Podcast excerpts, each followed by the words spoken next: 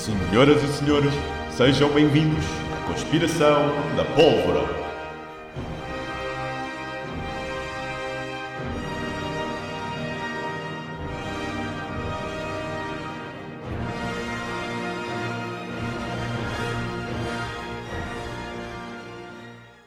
Neste episódio irei falar sobre a iniciativa liberal e sobre o que é que representa e quais são os seus objetivos como partido. Quais é que são as medidas que querem adotar e a sua doutrina. Antes de mais, quero dizer que o liberalismo foi muito importante no início da sua criação, pois abriu muitas portas para a evolução intelectual da humanidade. O liberalismo começou com John Locke, quando o mesmo decidiu criar uma doutrina que fosse ou que se baseasse na separação da Igreja-Estado, do Estado.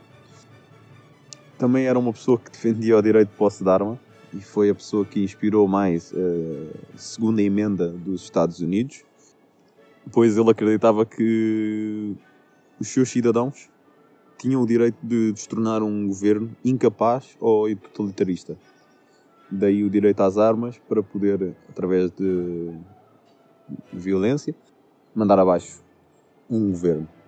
Outro dos pais do liberalismo foi Thomas Hobbes, que criou um contrato social, portanto, num seu livro criou um contrato social onde os cidadãos abdicam de alguma liberdade dos seus direitos em troca de proteção e segurança por parte do Estado. Portanto, aceitam perder certas liberdades para então poderem ter eh, melhores condições de vida e segurança, como proteção por parte do, das empresas, ou de, para que não haja um desequilíbrio entre pobres e ricos.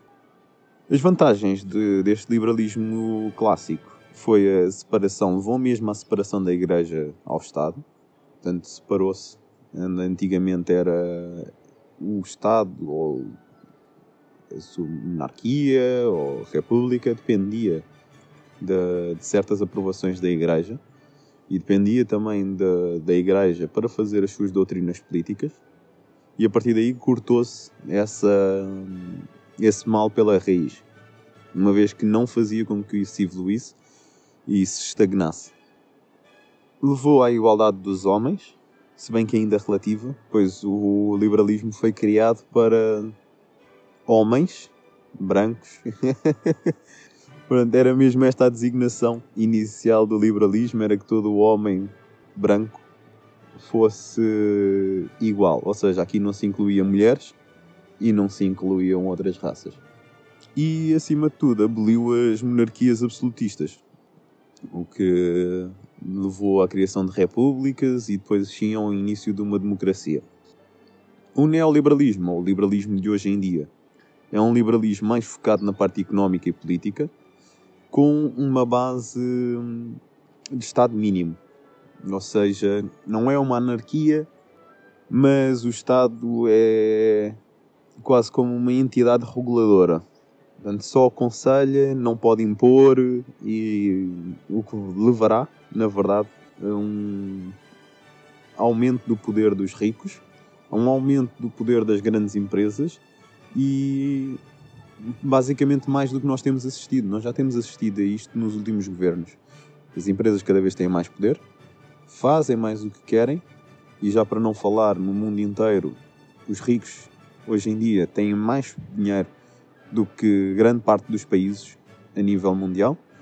Elon Musk, uh, o dono da Amazon, e portanto tem-se assistido a algumas loucuras e a algumas liberdades excessivas por parte desses milionários. Isso é, na verdade, o liberalismo. É, cada um é livre de fazer o que quiser, principalmente se tiver dinheiro, mais direitos tem do que aqueles que não têm.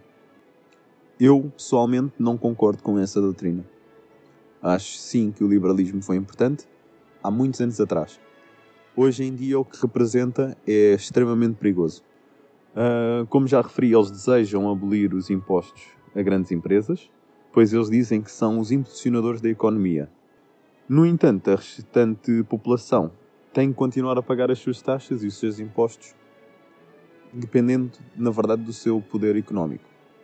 Ou seja, o que a iniciativa liberal defende é um pouco mais a inversão da balança social, em que os pobres, na verdade, acabam a pagar um pouco mais do que os ricos, pois a iniciativa liberal defende que os ricos são os impulsionadores da, da economia. Depois, outra, outras medidas também da, da iniciativa liberal é levar com que as empresas tenham à vontade de fazer um pouco aquilo que querem em prol da economia, usando sempre a, a desculpa da economia. Isto a nível de medidas climáticas e salariais é muito mau, porque isto são medidas que têm um impacto negativo para as empresas ou para as pessoas ricas, digamos assim, porque abdicam de dinheiro em prol do ambiente e em prol de condições humanas para os seus trabalhadores. Portanto, para a iniciativa liberal, basicamente, as corporações ultrapassam os interesses nacionais. Agora, a minha pergunta para vocês é: querem viver num país assim? Se querem, a iniciativa liberal é o partido a votar. Eu, pessoalmente, não quero. Não me identifico com nenhuma destas medidas. Acho que o liberalismo foi muito importante, foi uma doutrina muito importante e uma doutrina que deve estar em todos os partidos. No entanto, eu não quero um partido assim, com este novo liberalismo.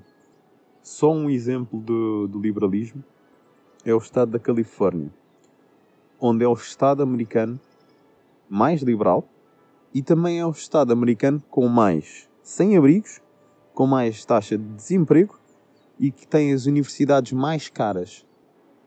Isto das universidades mais caras faz-vos lembrar uma medida que a iniciativa liberal quer tomar agora, não faz? Em que eles acreditam que mesmo o ensino superior deve ser deve ser mais caro. Eles defendem que basicamente eles defendem o endividamento universitário. É um bocado isso. Não concordo e portanto lá está. Aqui é um bocadinho também a minha parte pessoal neste, neste episódio, uma vez que eu considero que a Iniciativa Liberal é um partido perigoso para as condições dos trabalhadores e para as condições de, do povo em geral. Porque há mais pobres do que ricos e este partido vem beneficiar os ricos. Foi o próprio Thomas Hobbes, como falo no início, um dos fundadores da doutrina liberal, que avisa para esse perigo, para o perigo do liberalismo em excesso, onde ele acrescenta ao seu livro, à sua tese da, doutrina liberal, que tem que haver um equilíbrio onde o povo cede liberdades de forma a receber proteção e condições básicas à vida. Este neoliberalismo é exatamente o perigo que Thomas Hobbes avisa, onde liberdade excessiva quebra o contrato social, onde há um equilíbrio entre ricos e pobres. E neste caso a balança fica com muito mais peso no lado dos ricos, ganham muito mais poder. Para terminar, quero lembrar o que digo sempre: o povo é quem mais ordena. Não se esqueçam disso. Remember, remember the 5th of November, the gunpowder, treason, and plot. I know of no reason why the gunpowder treason should ever be forgot.